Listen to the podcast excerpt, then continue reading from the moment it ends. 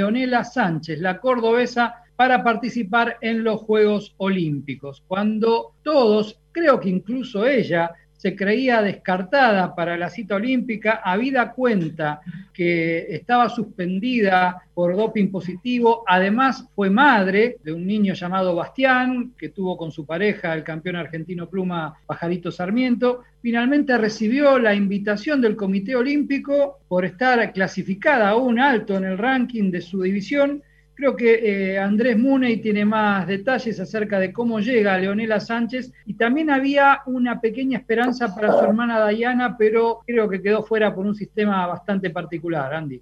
Sí, chicos, a ver, e-, es un culebrón bastante complicado. Vamos a intentar eh, explicarlo lo mejor posible y dentro de lo que sabemos, porque hay explicaciones oficiales que no se dan. Leonela se dice que recibió una invitación, no fue una invitación en realidad, lo de Leonela Sánchez clasificó por mérito deportivo. Ella estaba dentro del ranking bien ubicada y cuando no se hizo el clasificatorio mundial, que se iba a desarrollar en mayo en París, ahí obtiene la plaza. Recordemos que ahí se iban a dar 13 plazas, había 5 para las mujeres, una categoría, ella era la mejor clasificada, ahí entró Leonela Sánchez. De Dayana se esperaba que también lograra su clasificación, pero Dayana no consiguió, no sumó puntos porque no ganó en el Mundial de 2019, tampoco ganó en el de 2018, y su pase increíblemente se definió en un sorteo entre una boxeadora ecuatoriana, María José Palacios, y una venezolana, Omailina Alcalá, terminó ganando la ecuatoriana en, ese sorteo, pese a que Dayana tenía más puntos en el ranking. Las explicaciones y demás son todas off the en conversaciones privadas porque el BTF, este grupo de trabajo del Comité Olímpico, no da explicaciones. Sorprendió a todos. En la dirigencia argentina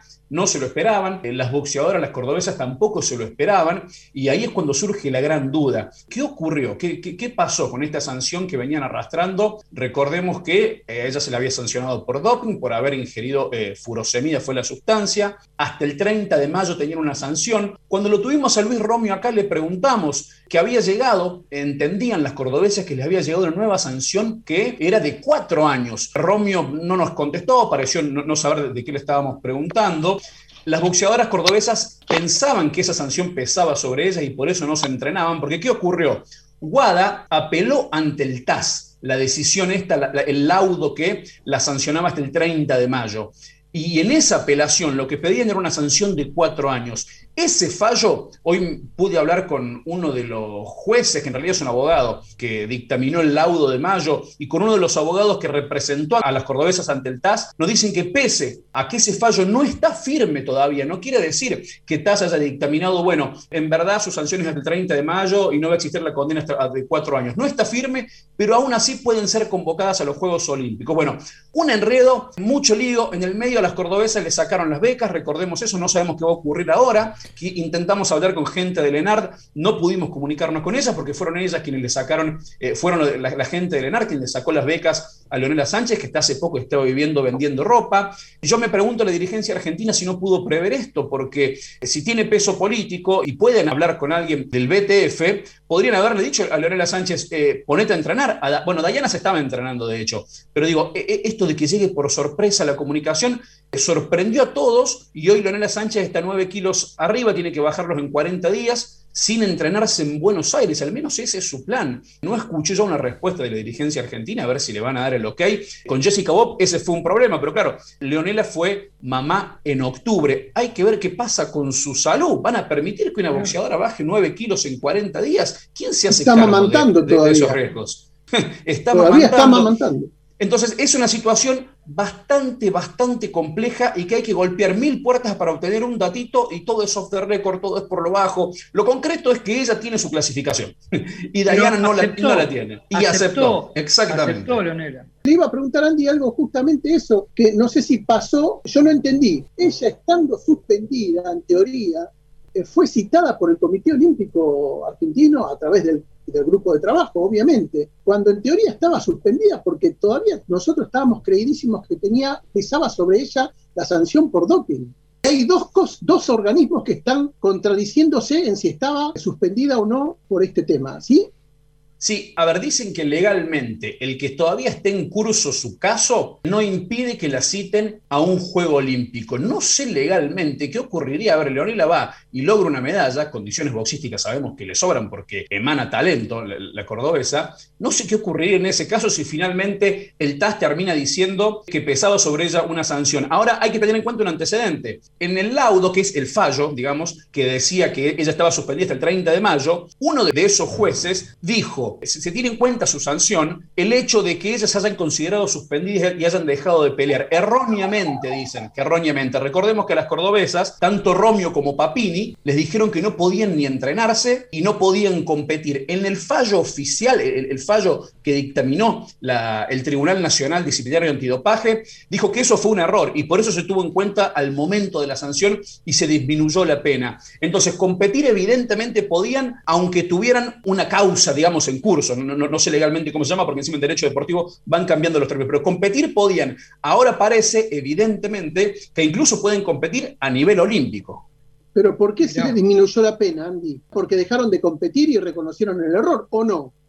Bueno, entre otras explicaciones que se da en ese fallo, es el que, el que reconocieron el hecho este de que eh, no estuvieron compitiendo, entonces dicen, bueno, si la prueba en realidad que ellas les hicieron fue el 21 de noviembre de 2019 en el CENAR, eh, recordemos que fue un control de rutina previo a una gira por Colombia y República Dominicana, entonces dicen, bueno, a partir desde que ellas dieron el positivo, entonces empieza a transcurrir de ahí. Son todos elementos que fueron teniendo en cuenta un grupo de jurados. Ese laudo lo firmaron, eh, lo firmaron dos abogados, uno de apellido Pini y otro, no, bueno, no, me voy a acordar ahora, tampoco viene el caso. No, importa, el tema es que hicieron, en ese, desde ese punto de vista, hicieron bien de no seguir compitiendo entonces, porque si hubieran seguido compitiendo, le hubieran, hubieran parecido como, que es rebeldía y que no hubieran aceptado el fallo.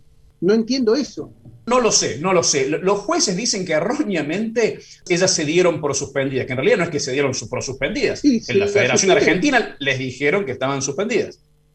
Pero vamos a lo concreto. Finalmente aceptó participar en Tokio, tiene un lastre de 9 kilos. Eso va a atentar contra sus posibilidades de medalla, indudablemente. Creo yo que va a entrenar para dar la categoría y vamos a ver cómo está boxísticamente. Han pasado muchas cosas en la vida de esta mujer, que además eh, de, ser una notable boxeadora y deportista, justamente es eso, mujer y ahora madre de un bebé, estaba amamantando, eh, bueno, sus ganas, su deseo de, traer una medalla la hace aceptar, pero no creo que llegue en las mejores condiciones, no sé qué opinas. Pero va a ser la primera mujer argentina en participar en un Juego Olímpico en boxeo. Puedo decir una cosa que quedó un poco atrás eh, a partir de lo que contaba Andrés Muney, ¿no?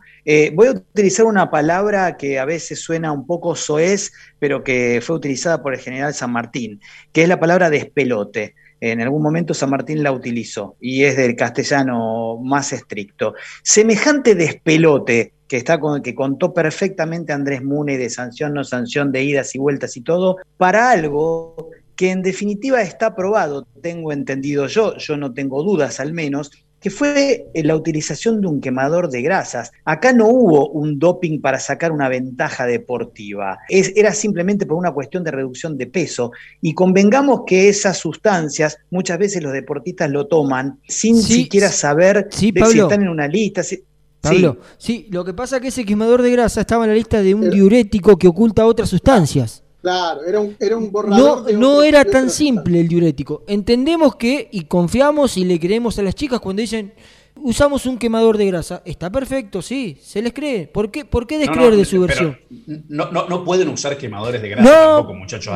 esas, estuvieron 10 años en la selección nacional. Eh, digo, tampoco hay que mandarlas a la horca. En el olimpismo, eh, hacer trampa de esta manera es bastante grave. En el boxeo, sacar ventaja de esa manera es bastante grave. Digo, no, son boxeadores que recién entran al seleccionado nacional y que no saben del sistema, que no conocen de doping. Los boxeadores de, selección tienen charlas de doping prolongadísimas. Y se tomó eso, sí. fue para sacar una ventaja porque fue antes de ir a una gira con la selección nacional. No fue dentro de un torneo. pero Ese es el atenuante que tienen. Lógicamente, no se pusieron un Pero salgamos, Andy, salgamos de la hipocresía. Yo no conozco un solo deporte en donde no se utilicen sustancias que después aparecen como no permitidas en eh, Bademecum de distintos deportes. Yo una vez eh, hice una entrevista a un atleta ruso que había pertenecido a los equipos de la Unión Soviética y me explicaba en su pobre castellano, me dijo una frase que me quedó grabada para toda mi vida, que dijo, es importante eh, saber sacar las sustancias que uno antes introdujo en su propio cuerpo.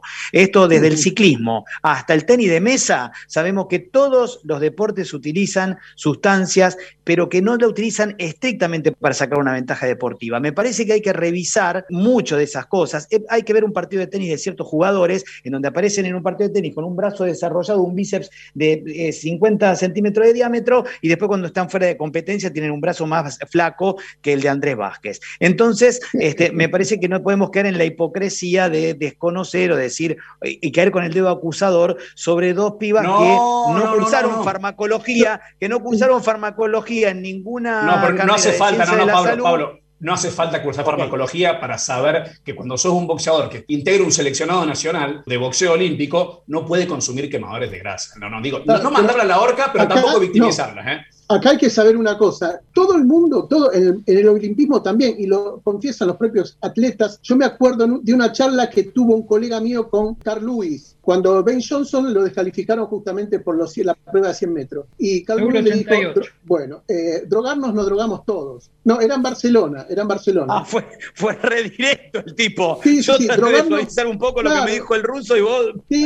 Claro, está bien, está muy bien, fue muy directo. Drogarnos nos drogamos todos, lo que, la única diferencia es cuando y se suponía que a tal determinado mes, eh, ante, tres, cuatro meses antes, las máquinas que tenían no te detectaban. Hay un periodo ahí, como, como en, en, Seúl, en Barcelona, ya no creo que en Barcelona. No, en Seúl fue, Seúl 88. En Seúl, bueno, puede ser, sí, sí, sí, perdón. Tenían, habían aplicado justo un mecanismo distinto mucho más sensible que los anteriores, lo detectaron. Y esto es como, de alguna manera, tomo yo estoy a, favor de lo que dice Andy, pero también digo que lo de Pablo lo tomo, ¿por qué? Porque hay hipocresía. Y aparte, eh, vos podés hacer esa especie de trampa, de alguna forma, ¿no? Como le dijo el ruso, este, pero si te agarran, te la tenés que comer.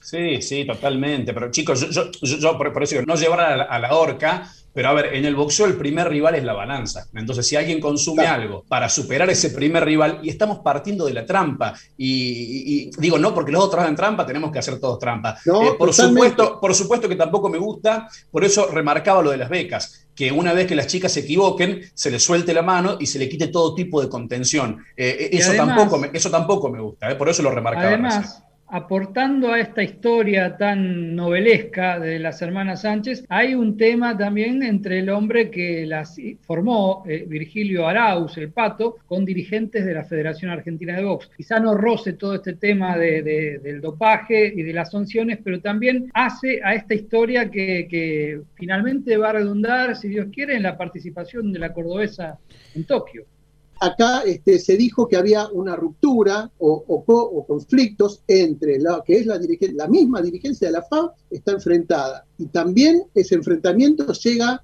a la parte de las Sánchez, que en su momento tuvieron discusiones, sobre todo el técnico Arau, con parte de la dirigencia de la FAO. Bueno, esa grieta, Gustavo, más allá de que hoy estamos celebrando la noticia de que eh, Leonela Sánchez va a poder ser la primera boxeadora argentina en poder participar de un Juego Olímpico, existe todavía. Y porque yo tuve la chance de hablar con, con Leonela, eh, he hablado y, vamos a hablar, acá vamos a hablar con Leonela, eh, en unos minutitos los, va a salir al aire, se aceptó gustosamente ser entrevistada. Y ella comentó lo que se hablaba. Su plan es entrenarse en Córdoba permanecer eh, lo más próximo al viaje, eh, cerca de su bebé, porque allí obviamente tiene a su familia que la puede ayudar, tiene, bueno, a su pareja Pajarita Sarmiento que puede contener el tema de la, de, la crianza de su hijo, pero también porque está amamantando a su bebé Bastián. Ahora, desde la FAP o desde el cuerpo técnico de la Selección Nacional Amateur, ya advirtieron de que si no fueron benévolos en su momento con Jessica Bob, que también presentó los mismos argumentos para poder tomarse ciertas licencias en aquellas eh, primeras eh, concentraciones del seleccionado, no lo van a hacer con Leonela. Pero iba a ir a los Juegos, Bueno, bueno, está bien, está bien, está bien. Acá Leonela va a ir a los Juegos. Esto me lo dijeron anoche. Leonela, volví a hablar con Leonela y Leonela dijo, no, yo hablé y obviamente comuniqué a la FAP cuáles eran las condiciones. Y está perfecto. Ahora, entiendo de que la grieta permanece. Estás diciendo algo importantísimo, Sapo, ¿eh? que no, lo sabíamos. Estás diciendo que la, dirigencia no, la dirigencia técnica de la FAP, o sea, los directores técnicos de, la FAP, que yo hasta ahora no lo sabía, dirigentes no estaban apoyando, no estaban apoyando a vos para ir a los Juegos Olímpicos. Bueno, estaban aceptando no, apoyando. Esto estás diciendo. ¿eh? Bueno, eso es otra cosa. Ahora estamos hablando del tema Sánchez y acá me parece que la situación en cuanto a, los privilegios también es más o menos parecida. Ella planteó ante el presidente de la federación y también ante algunos dirigentes con peso, como lo es Hernán Salvo, que por esta cuestión de estar amamantando a su hijo, la preparación la va a hacer en Córdoba. Ahora, me llega la información y me dicen desde el cuerpo técnico y gente dirigentes que piensan diferente que acá eh, eh, van a tratar de consensuar y arreglar de la mejor manera porque no, va a haber ese, ese privilegio, por lo menos no en la totalidad o en el tiempo que lo requiere. Después veremos a ver cómo sigue la historia. Acá lo concreto es que Leonela está eh, clasificada a Tokio. ¿No va a haber ese privilegio, Sapo? ¿Qué significa? ¿Que la van a obligar a venir? No, no, no creo. Van a tratar de ver la manera para que de alguna manera u otra ella pueda obviamente satisfacer también las exigencias del cuerpo, del cuerpo técnico del equipo nacional.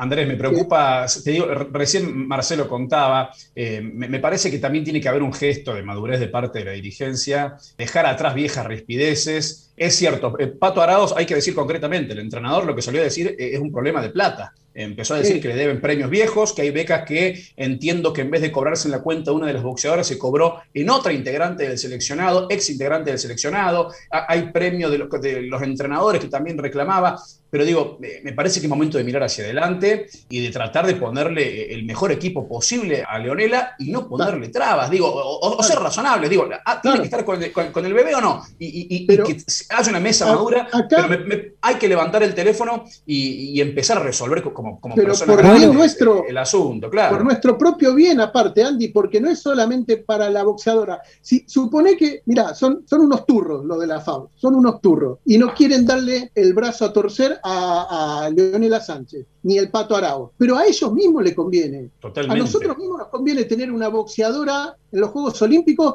es ella o nada. O sea, preferible una y que después pierda o gane, no importa. Gana, una plaza más. Gana, una, plaza más, además como entrenadores, Mariano Carrera, me dijeron que, Mariano Carrera gana el viaje ahora por, sumar esta otra plaza, porque recordemos que, permite, cuando uno tiene más boxeadores, meter más cuerpo técnico. Pero además de las condiciones de Leonela, muchachos, no nos olvidemos. Eh, sé que va a ser otro Leonela, ¿no?